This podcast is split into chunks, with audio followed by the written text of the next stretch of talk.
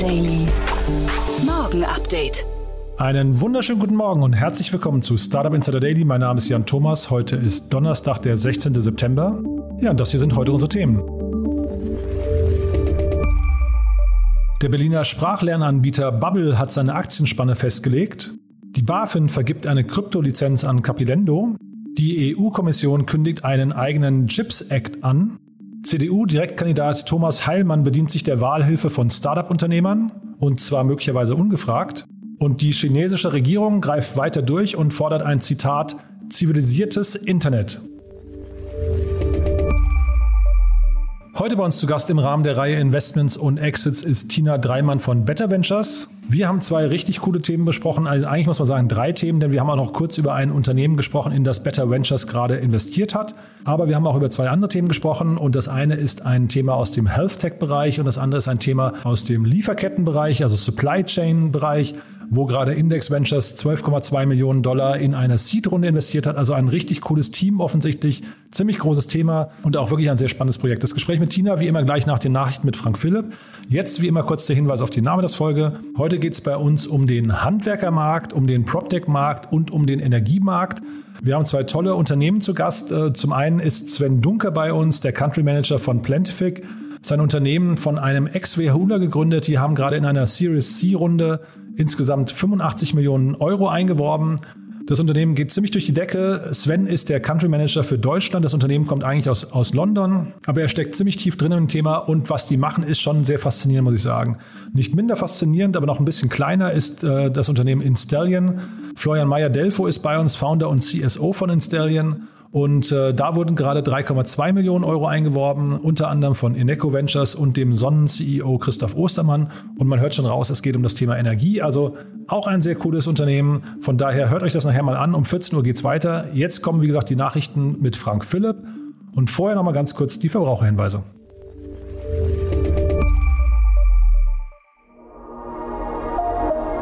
Werbung diese Folge wird präsentiert von Bird, die ideale Logistiklösung für schnell wachsende Direct-to-Consumer-Brands, die international expandieren. Bird bietet eine europäische E-Commerce-Fulfillment-Lösung, die sich mit Shopsystemen wie zum Beispiel Shopify oder Shopware nahtlos integrieren lässt. Das heißt, dass man mit Bird als einzigen Fulfillment-Partner Zugriff auf ein internationales Logistiknetzwerk mit über 15 Warenlagern in fünf Ländern bekommt. Derzeit versendet Bird weltweit aus Deutschland, Frankreich, Großbritannien, Großbritannien, Österreich und den Niederlanden. Weitere Informationen findest du unter getbird.com/insider.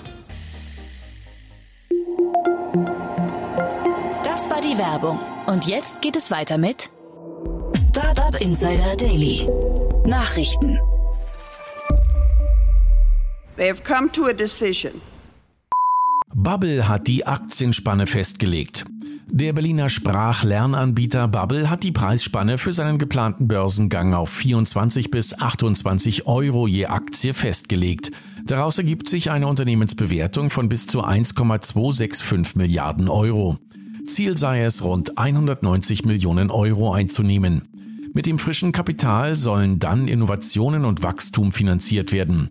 Unter anderem plane man den Ausbau des Geschäfts in den USA und weiteren neuen Märkten. Der erste Handelstag ist voraussichtlich am Freitag, den 24. September. CDU-Wahlwerbung in Steglitz-Zehlendorf mit bizarren Facetten. Im Berliner Bezirk Steglitz-Zehlendorf spielt sich ein interessantes Wahlkampfmanöver der CDU ab. Vor einigen Tagen erhielten Bürgerinnen und Bürger einen personalisierten Brief, der sie zur Wahl des CDU-Direktkandidaten Thomas Heilmann aufforderte. Dieser sei angeblich von der Startup-Gründerin Verena Pauster und dem Get Your Guide-Gründer Johannes Reck verfasst worden. Laut eines Berichts der Berliner Zeitung BZ gaben die beiden Startup-Unternehmer zu Protokoll, dass sie von dem Brief an die Anwohner nichts wussten. Auf Anfrage erklärte Johannes Reck, dass es nicht abgesprochen gewesen sei, den Brief als Wahlwerbung für den CDUler zu nutzen. Man habe vielmehr in einem Rundschreiben an CDU-Mitglieder Heilmanns neues Buch Neustart unterstützen wollen. Zudem sei klar vereinbart gewesen, dass Thomas Heilmann als Absender klar erkenntlich ist. Nicht nur, dass statt der Heilmann bzw. der CDU plötzlich Pauster und Reck als Absender herhalten mussten, als Absenderadresse wurde zudem eine Lagerfläche in einem Industriegebiet genutzt, zu der weder Pauster noch Reck Verbindungen haben. Die BZ titelte entsprechend und sprach von Zitat Heilmanns Schummelwahlkampf. Heilmann-Sprecherin Marin Teil widerspricht der Darstellung Rex und gab zu Protokoll, die beiden hätten selbstverständlich von dem Brief und dem Versendungszweck gewusst, den Wortlaut miteinander detailliert abgestimmt und ihre Unterschriften als Druckvorlage zur Verfügung gestellt. You have permission. BaFin vergibt Kryptolizenz an Capilendo. Der Berliner Kryptoverwahrer Capilendo ist das zweite Unternehmen nach Coinbase, das eine Freigabe der BaFin zur Verwahrung von Kryptowerten erhält. Das gab das Unternehmen auf LinkedIn bekannt. Damit ist der Finanzdienstleister offiziell autorisiert, seine Geschäftsaktivitäten zu betreiben und zu bewerben. Capilendo Managing Director Didier Göpfert sprach in seinem Posting von einem großen Erfolg. Wir wollten immer unter den drei ersten Firmen sein, die diese Lizenz bekommen. Dass wir nun als Zweiter hinter Coinbase diese Freigabe bekommen haben, ist einfach wunderbar.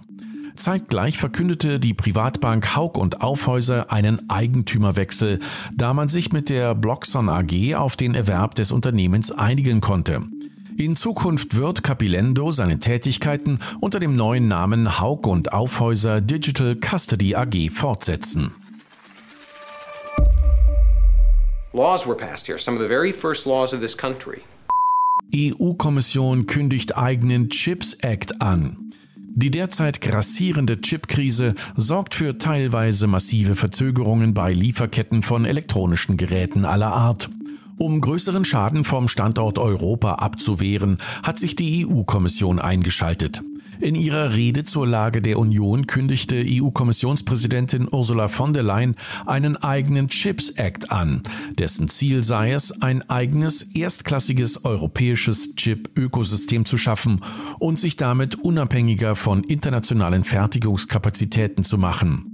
Wir werden ein neues europäisches Chips-Gesetz vorlegen und unsere Forschungs-, Entwicklungs- und Testkapazitäten von Weltklasseniveau zusammenbringen. Wir müssen die Investitionen der EU und der Mitgliedstaaten entlang der Wertschöpfungskette koordinieren, so von der Leyen in ihrer Ansprache.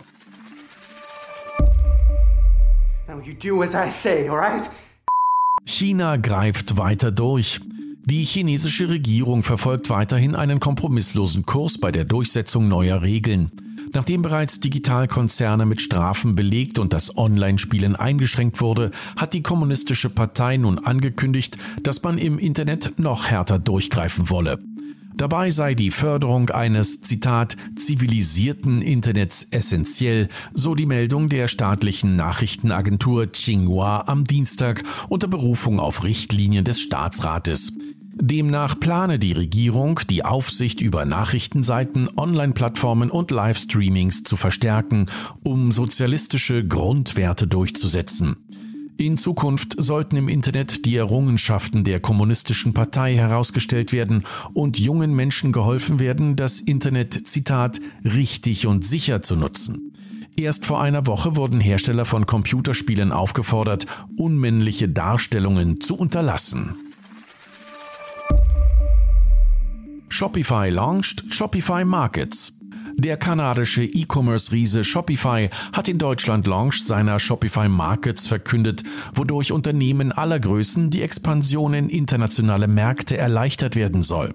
Händlern soll es über ein dezentrales Dashboard möglich werden, Währungen und Zahlungsmethoden anzupassen, die Preisgestaltung und Rundung je nach Markt auszurichten sowie die Produktverfügbarkeit pro Markt zu gestalten. Neben neuen Services hat Shopify auch die Konversionsrate im Blick und verspricht, dass diese um bis zu 1,13 mal bzw. 1,4 mal steige, wenn Shops den Käufern Produkte in ihrer Sprache und Preise in ihrer Währung anzeigen. Shopify Markets ist am 14. September gestartet und soll in den kommenden Monaten weiter ausgerollt werden. It's not good for us. Facebooks eigene Studie zeigt, dass Instagram für Teenager schädlich ist. Ergebnisse einer internen Studie von Facebook, die bereits 2019 durchgeführt wurde, zeigen, dass Instagram einer nicht unbeträchtlichen Prozentzahl junger Nutzerinnen und Nutzer schadet. Konkret beeinflussen die Bilder, die auf Instagram zu sehen sind, das Körpergefühl der Teenager negativ und vermehren Ängste und Depressionen. Bisher hat Facebook aber nichts an seiner Praxis geändert. Das kritisieren nun Anwälte in den USA, da Facebook jetzt auch Instagram für unter 13-Jährige einführen möchte. Karina Newton, zuständig für Instagram, erklärte, dass Facebook zu seiner Forschung stehe, aber andere Studien auch zeigen, dass 81 Prozent der Teenager sich durch Social Media mit ihren Freundinnen und Freunden näher verbunden fühlen. 26 Prozent der Befragten gaben allerdings auch an, dass Social Media sie schlechter fühlen lässt, was ihr eigenes Leben betrifft. The dodgiest scam in a lifetime of dodgy scams. Möglicher Wertpapierbetrug bei der App Annie. Die US-Börsenaufsicht wirft der App Annie und dessen ehemaligen CEO Bertrand Schmidt Wertpapierbetrug vor, nachdem diese ihre Kunden sowie Investoren jahrelang über die Herkunft bestimmter Daten belogen haben sollen. Der App-Analytik-Anbieter hatte sich bereits zur Zahlung einer Millionenstrafe bereit erklärt. Annie gehört zu den größten Anbietern von App-Performance-Daten und liefert Entwicklern, Publishern und Werbetreibenden Daten darüber, wie oft Apps heruntergeladen und genutzt werden, wie viel Geld sie umsetzen oder wie sie sich im Vergleich zu Konkurrenzprodukten schlagen. Die gesammelten Daten sollten nach eigenen Angaben in aggregierter und anonymisierter Form an Drittanbieter verkauft werden. Das soll allerdings in den Jahren 2014 bis 2018 nicht immer passiert sein und habe auch den Aktienmarkt beeinflusst, denn auch Marktteilnehmer hätten die angegebenen Daten börsennotierter App-Anbieter zu Rate gezogen. Let this day be for us too a rebirth. Forscher wollen Mammuts wiederbeleben. In Gefrierschränken des sogenannten Frozen Zoo im US-Bundesstaat Kalifornien lagern aktuell ca. 10.000 Zellen von gefährdeten Tierarten. Wie das US-amerikanische Magazin Fortune berichtet, arbeitet ein Team rund um den Genetikprofessor George Church von der Harvard University daran, auf Basis dieser Zellen den genetischen Code der vom Aussterben bedrohten asiatischen Elefanten zu ändern. Im Labor sollen demnach Embryos mit Mammut-DNA erzeugt werden. Diese solle anschließend in asiatische oder afrikanische Elefanten implantiert werden oder alternativ von einer künstlichen Gebärmutter ausgetragen werden. Die Kälber sollen dann in ihren ursprünglichen Lebensraum, die arktische Mammutsteppe, zurückkehren.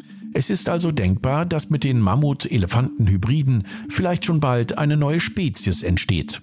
Das von Professor Churches und Unternehmer Ben Lamb gegründete Startup Colossal erhielt nun 15 Millionen US-Dollar für seine Mammutforschung. Nach einer kleinen Werbepause geht es weiter im Programm mit den Kurznachrichten.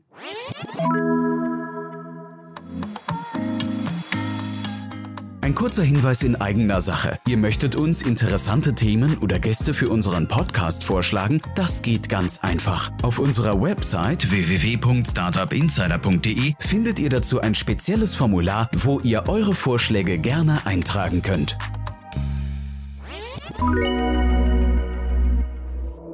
Startup Insider Daily. Kurznachrichten. Pinterest Shopping startet jetzt auch in Österreich und der Schweiz, nachdem die Funktion in Deutschland bereits seit Juni 2021 verfügbar ist.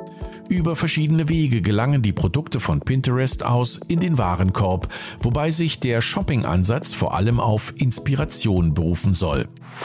Ab sofort können Tinder-Userinnen und User in Deutschland auch Videos für ihr Profil auswählen. In einer Pressemitteilung heißt es, die Generation Z, die inzwischen mehr als 50 Prozent der weltweiten Tinder-Community ausmacht, ist eine Generation von Storytellern. Für sie ist Authentizität wichtiger als Perfektion. Mit einem Pilotprojekt in Berlin testet Lieferando die Lieferung in Pfandbehältnissen unter Kooperation mit dem Münchner Startup Recap. Zunächst nehmen 30 Restaurants teil. Während der Testphase können sich aber weitere Restaurants für die Teilnahme melden. Die Wearables-Datenbanken vor allem von Fitbit und Apples HealthKit waren ungesichert online verfügbar. Die Datenbank mit über 61 Millionen Datensätzen von Wearables und Fitness-Tracker-Nutzern auf der ganzen Welt gehörten offenbar dem New Yorker Unternehmen Get Health. Cybersecurity-Forscher hatten den Datensatz entdeckt, der nicht passwortgeschützt war.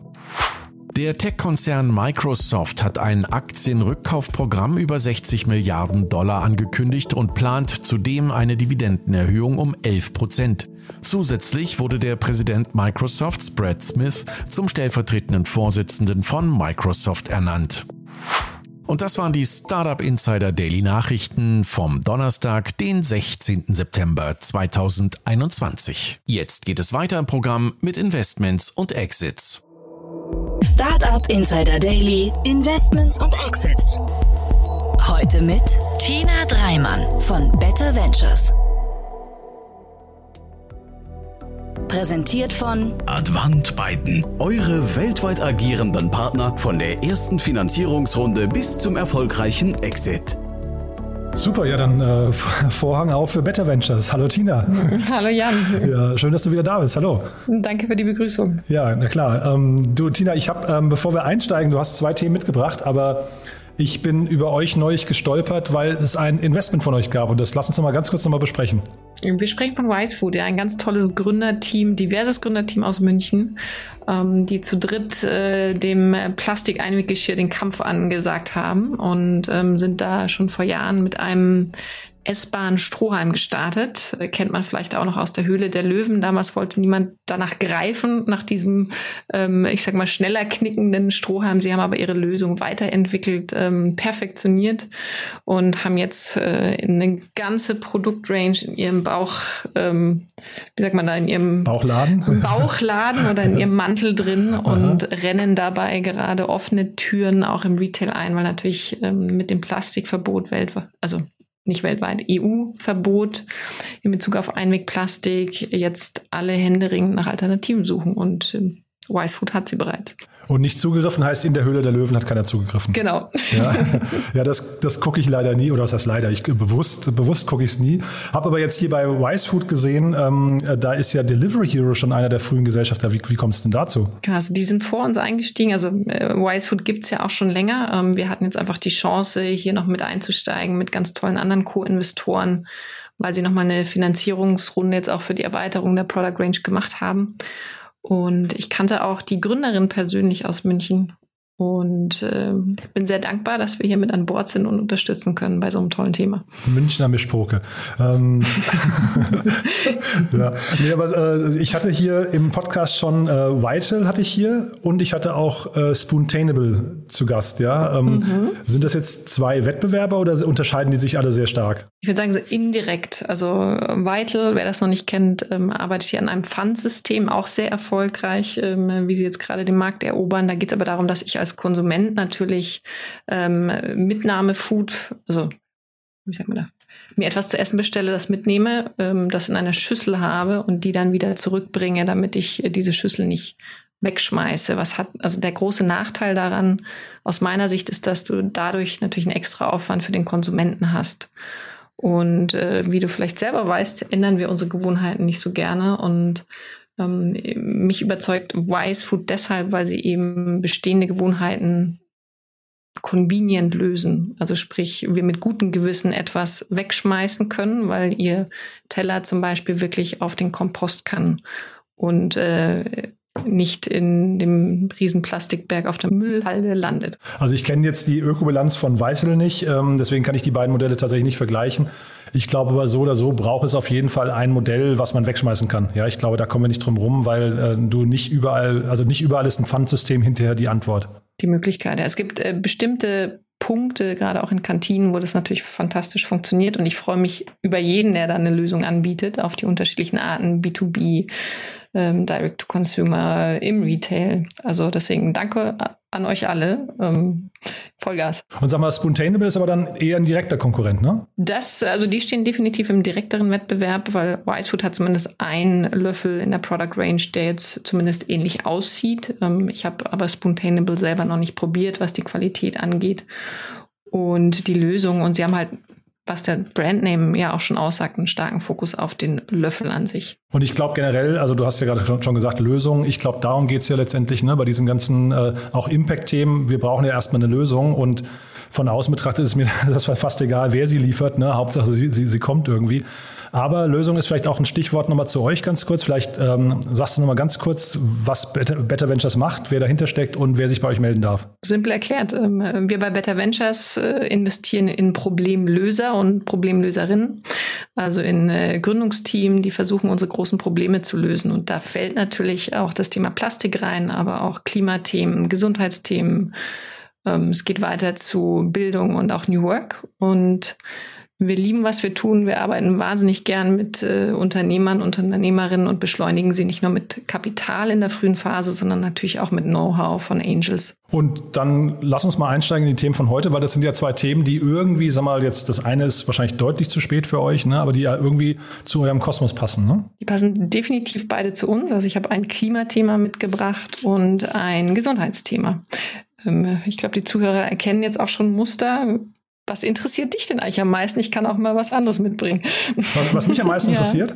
Also wir haben ja wirklich, wir haben eine sehr, sehr große Reihe gemacht zum Thema Impact ähm, mhm. und, und nachhaltige Startups. Und das finde ich schon, da merke ich, da kribbelt es bei mir am meisten. Ja.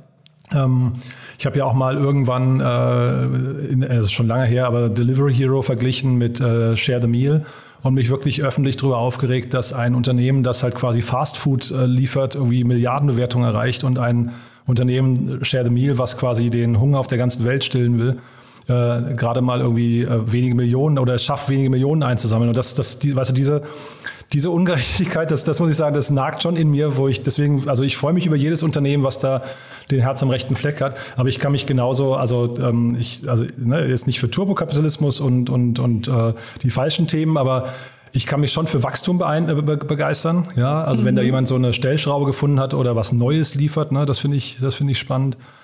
Und ähm, also generell finde ich es irgendwie cool, Wettbewerb zu sehen. Weißt du, wenn du halt im gleichen, nehmen wir jetzt mal dieses schon oft zitierte Gorillas Flink und sowas, äh, Ding, Ding hier, das gucke ich mir gerne von außen an und sehe dann, wie so, wie so gute Unternehmer Schach spielen. Weißt du, das finde mhm. ich, finde ich auch faszinierend. Also deswegen, ich, also ich bin da, ich bin da eigentlich recht offen, aber wenn's, wenn ich jetzt selber, sag mal, nicht das machen würde, was ich hier gerade tue, dann würde ich wahrscheinlich mir irgendwas so im Impact-Bereich auch suchen oder zumindest vorstellen können, ja.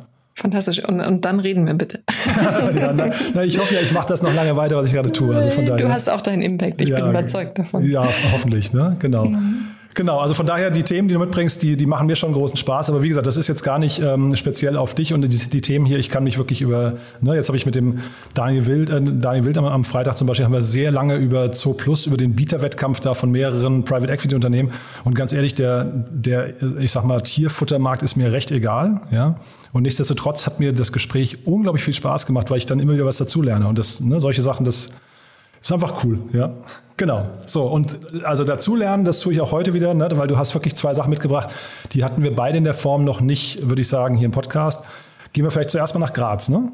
Gehen wir zuerst mal nach Graz, dann muss ich einmal kurz ein bisschen runter hier. Ähm, in Graz sitzt Skinscreener, eine Hautkrebs-App, erhält jetzt äh, eine sechsstellige Summe von einem einzigen Investor, nämlich der Valnon Holding, die in Wien sitzt. Lass uns mal, also bei Skinscreener, ähm, also das steckt wahrscheinlich im Namen schon so ein bisschen drin, aber ich glaube, es ist wichtig zu erklären, was sie machen, ne?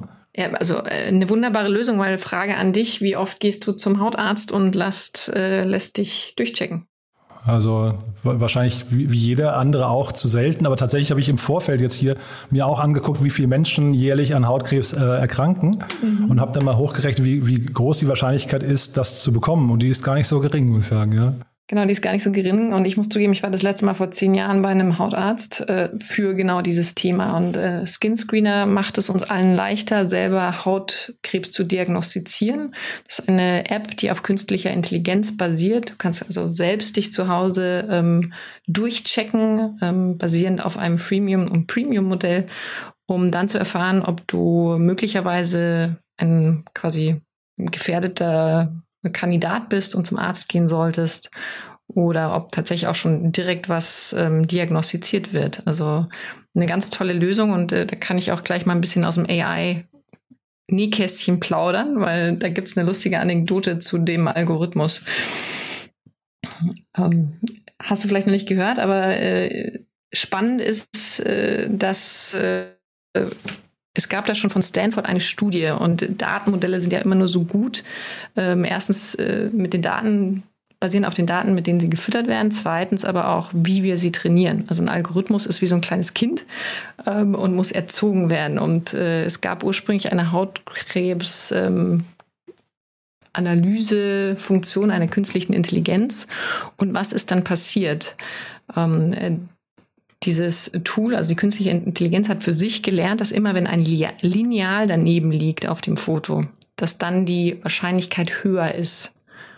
Also Aha. sprich gar nicht basierend auf dem, äh, auf dem Bild und auf dem Leberfleck an sich oder dem Hauptteil, sondern quasi, oh, da hat ähm, ein Arzt sich das genauer angeschaut im Sinne von der Größe. Und äh, deswegen hat äh, die Intelligenz des Computers dann ursprünglich mal darauf zurückgeführt, okay, in lineal gleich Hautkrebs. Das heißt, man könnte sogar sagen, äh, KI schummelt, ja? ja? KI schummelt und es gibt auch ein tolles Beispiel, ähm, jetzt nicht Hautkrebs bezogen, aber vom Amazon-Gigant. Die haben 2014 eine künstliche Intelligenz entwickelt, um Bewerber auszusieben, also quasi innerhalb äh, massenhaft ähm, Unterlagen zu erkennen, wo sind die Top-Kandidaten. Und noch lustiger, oder das ist eigentlich nicht lustig, das ist schlimmer. Was ist da passiert? Die Frauen wurden aussortiert. Echt, ja? Ja, weil natürlich der Algorithmus basierend auf bestehenden Top-Performern ähm, trainiert wurde und da der Anteil an Männern deutlich höher war. Mhm. Also was ja irgendwie logisch ist, ne? Ich meine, woher soll es die KI wissen? Ja, ja. Ähm, ne? aber das ist natürlich, das sind halt Dinge, die muss man wirklich auch erkennen und dann auch wahrscheinlich an der Stelle eben. Also das ist ja, glaube ich, generell das Problem bei KI. Du kommst ja sehr schnell in diesen ganzen ethischen und und mhm. äh, was ich auch philosophischen Bereich rein, weil du ja eigentlich erstmal der KI sagen müsstest, was wäre denn eigentlich so das das ideale Bild, auf das es hinauslaufen soll. Ne? Das ist richtig, genau. Ja. Und das schlägt auch den Bogen zu unserer letzten Session, wo wir über die fehlenden äh, Daten, Data Scientists gesprochen haben. Ne? Also weil es muss ja auch jemand verstehen, was passiert da und wie kann ich das korrigieren, wie kann ich überhaupt rausfinden, wie das funktioniert dahinter. Also Respekt. Ja, ja, und es gibt ja immer diese, diese Entscheidungskonflikte auch. Ne? Das ist dieses, dieses typische Beispiel, warum ja jeder, äh, also was dann auch für jeden, für jeden Bildzeitungsleser irgendwie nachvollziehbar ist, äh, soll die, die KI, der Tesla jetzt, wenn mhm. er selbst fährt, die alte Frau oder das Kind überfahren. Ne? Und das sind halt so, äh, so Dinge, die dann, dann schiebt man es immer auf die KI, aber eigentlich wissen wir es selbst nicht, weißt du? Und das ist halt, das ist richtig, ja. ja. das ist halt so ein bisschen, also da muss man eigentlich mal ganz andere Debatten führen, wenn man, wenn man äh, sowas beginnt. Viel schlimmer fand ich neulich hat äh, bei Facebook ja der Algorithmus hat ja ähm, farbige Menschen als Affen erkannt ne? und wurde dann auch sofort ausgemustert. Ne? Dann hat man eine KI halt eben auch stillgelegt. Das fand ich auch, das habe ich auch noch nie gehört vorher. Aber das ist äh, ja also schon, schon irgendwie spannend, was da schlage ich gerade die Hände in meinem Kopf zusammen. Ja, Crazy. Ja, ja, nee, äh, klar. Also das, ähm, die, die, haben sich auch danach entschuldigt, haben gesagt, sowas darf nicht passieren. Aber mhm. das entgleitet dir dann auch. Ne? Also mhm. da, da weiß gar nicht, wie man dann hinter den Vorwurf machen kann. Also jetzt müssen wir wieder den Bogen schlagen. Ja. Wir reden es gerade madig, äh, diese wundervolle App. Ähm, was äh, wir noch nicht verraten haben, ist, dass sie angeblich 95 Prozent Zuverlässigkeit hat. Und das ist ein enormer Erfolg, weil sie erst 30.000 Nutzer haben. Also ist natürlich da auch wiederum die Frage, welche Daten haben Sie genutzt, welche Bilder, wie viel, also wie viel hatten Sie, um diesen Algorithmus zu trainieren? Und damit sind sie auch Marktführer und ähm, äh, die Besten in dem Bereich. Also wir haben da andere ähm, Apps auch schon gesehen, die deutlich drunter lagen. Ja, ich hatte hier den äh, Adrian Lochner neulich auch mhm. hier von Merantix und die haben ja auch eine App, ich habe jetzt vergessen, wie sie heißt, äh, die äh, Mammographie und dann ähm, äh, Brustkrebsdiagnose, also viel, viel früher nicht. Das waren auch irgendwie so um die 90 Prozent früher erkennt und zuverlässiger, als das eben ein Arzt tut. Und weißt du, das ist halt schon genial. Also dann verzeihe ich einer App auch mal, dass sie irgendwie Menschen falsch erkennt oder Frauen kurz aussortiert. Das, also das, mhm. das kriegt man ja gelöst. Genau. Aber, ja, also perspektivisch gelöst. Ne? Wenn dann, äh, also wenn so ein Fauxpas passiert, während eine Intelligenz lernt und irgendwann die großen Probleme der Menschheit löst, finde ich das irgendwie total, total cool. Ja. Und am Ende stehen ja doch wir hinter der intelligenten Lösung und äh, definieren, was kreiert werden muss. Ne? Genau. Aber ich, ich, ich, ich frage mich gerade, wie das mit der Mammographie funktionieren soll. Da, da, da fragst du jetzt den Falschen. Ne? Also ich, ich zitiere jetzt nur äh, Halbwissen, äh, gefährliches Halbwissen, was äh, Adrian mitgebracht hat. Äh, ich kann dir gerne den Link da, ich habe hab das irgendwo notiert, wie die heißen. Äh, ist wirklich sehr, sehr spannend. Weil ohne, ohne jetzt anzüglich werden zu wollen, ist ja normal ein sehr manueller Prozess. Also deswegen super spannend, wenn es auch über Bilderkennung geht. Ja, ja, also du, wie gesagt, ich äh, kann es nicht sagen. Man merkt, glaube ich, wir sprechen sehr spät abends, denn wir sind beide sehr relaxed und sprechen über sehr viele Off-Topic-Themen.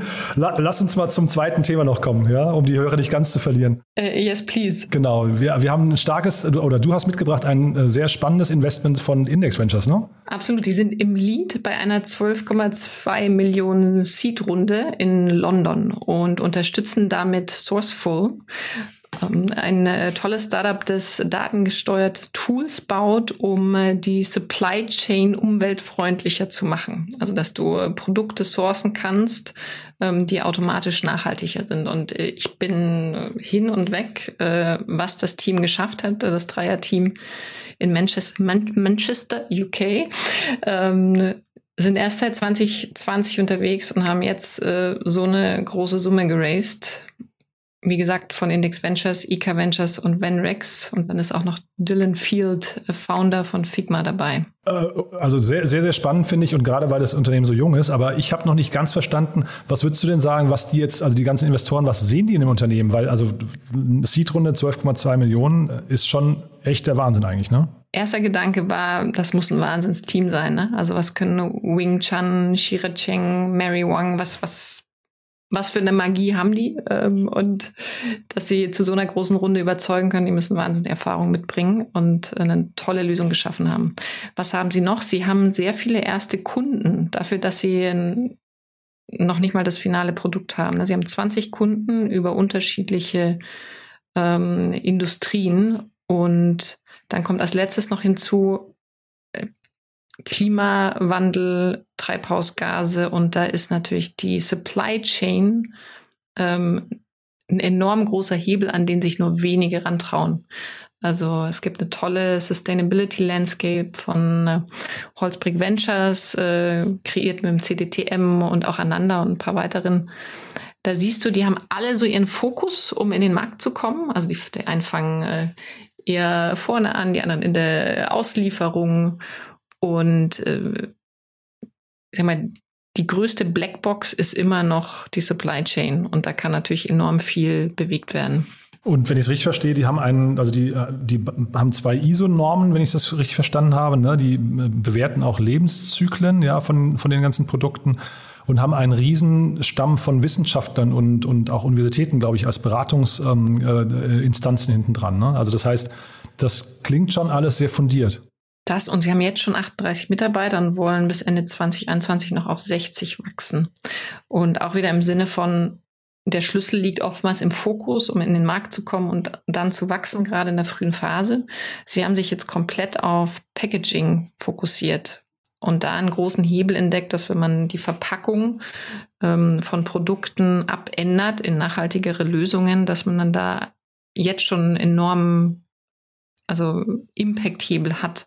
Einerseits äh, in, in Plastikreduktion, aber natürlich auch in Treibhausgasen. Also ist, glaube ich, auch ein Thema, was jeder unterschreibt. Ne? Also äh, es gibt, es gibt einfach, äh, selbst wenn man es versucht, plastikfrei zu leben, es ist halt wirklich, äh, ja, nee, also de, de facto, weißt du, wir, wir haben das echt eine, eine, Zeit lang mal versucht, aber dann siehst du, wie der, der gelbe Sack zwar sich langsam erfüllt, wenn du es wirklich versuchst zu vermeiden, aber es geht nicht ohne in unserer heutigen Welt. Ja, ja ich muss gerade schmunzeln, weil ich war gestern Schulsachen einkaufen mit meinen Kindern. Frage ich dann, äh, gibt es diese Mappe auch in Papier?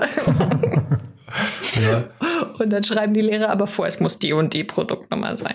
Ah, okay. das noch, okay. Das heißt also, ähm, quasi egal. Lobbyisten haben schon die, die, richtigen Trigger und die richtigen, äh, weiß nicht, Markenbotschafter gefunden. Ja, und man mhm. muss auch die Kirche im Dorf la lassen und mhm. auf die richtigen Hebel gehen. Ich habe da erst heute mit einem ähm, Gründer aus dem Fashion-Bereich gesprochen der mir gesagt hat, es gibt so unzählige Möglichkeiten, um zu optimieren, gerade auch in den Zusatzstoffen, in den Inhaltsstoffen, in der Zusammensetzung auch von eine, einem Faden. Ne? Und dann aber einen Schritt zurück zu machen und festzustellen, ja, aber Mist, eigentlich ist äh, die ähm, Solarzelle auf dem Dach in, ähm, in der Produktion oder auf der Produktion ein viel größerer Hebel, als noch das letzte Prozent in, in den Inhaltsstoffen zu optimieren.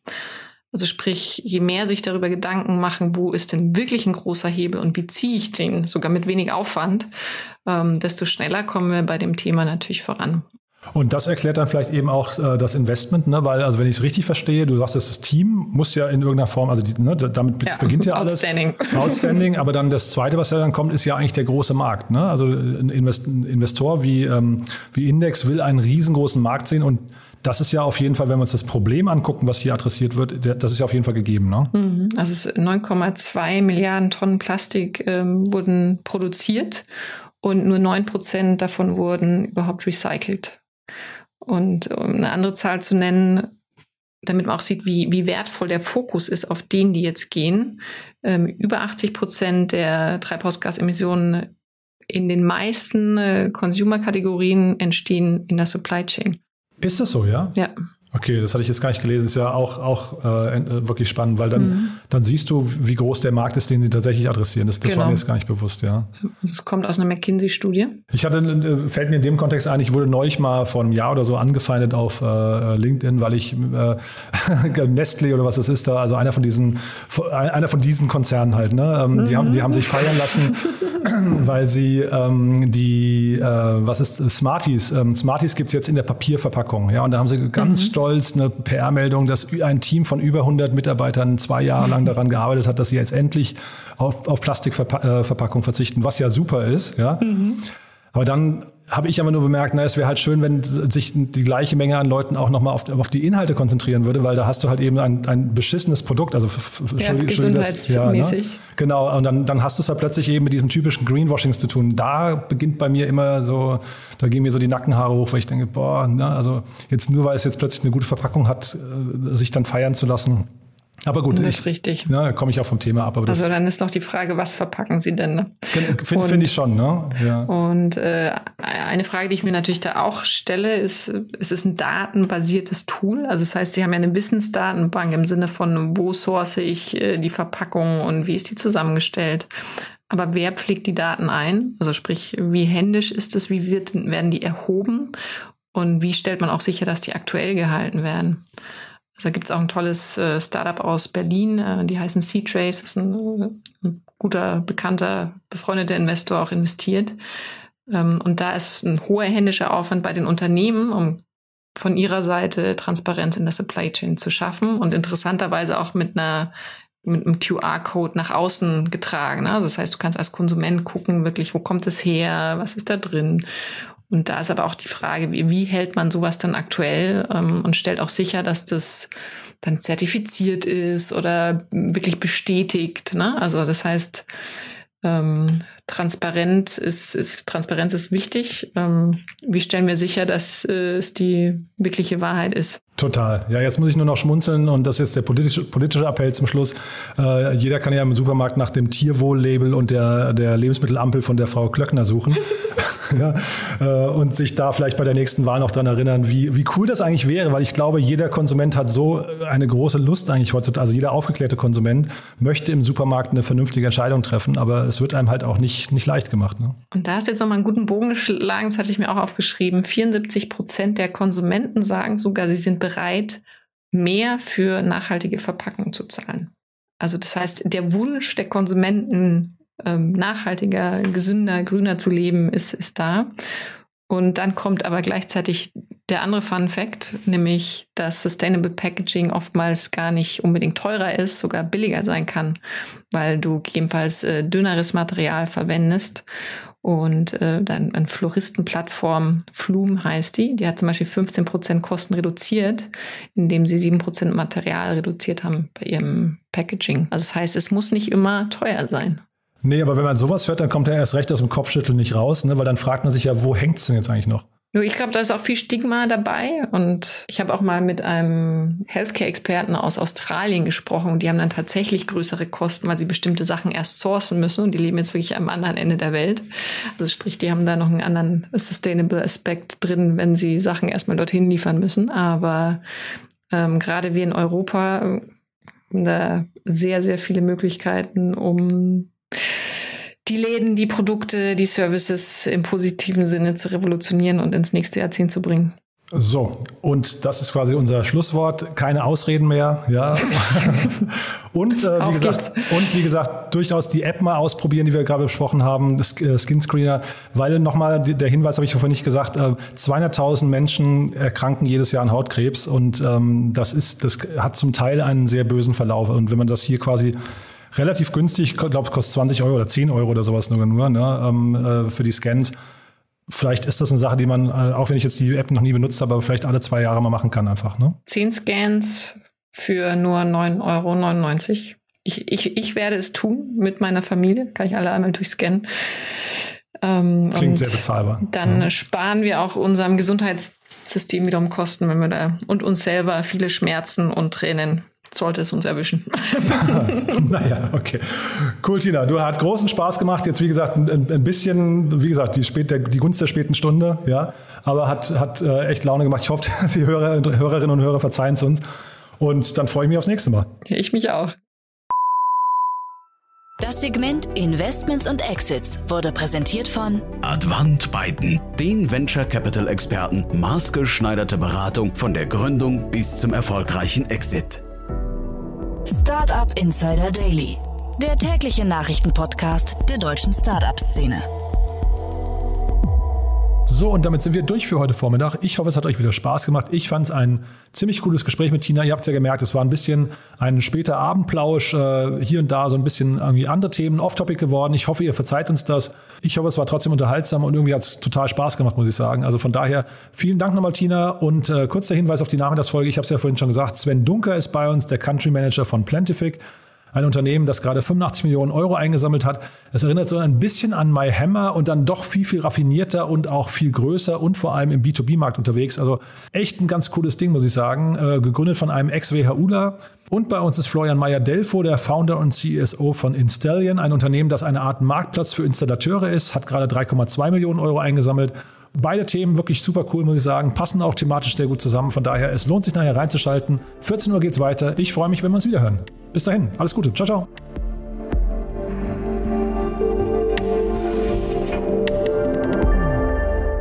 Diese Folge wurde präsentiert von Bird, dein Partner für die E-Commerce-Logistik, der dir Zugang zu einem skalierbaren Fulfillment-Netzwerk ermöglicht, um dein Wachstum international voranzutreiben. Jetzt auf getbird.com/insider ein unverbindliches Angebot anfragen.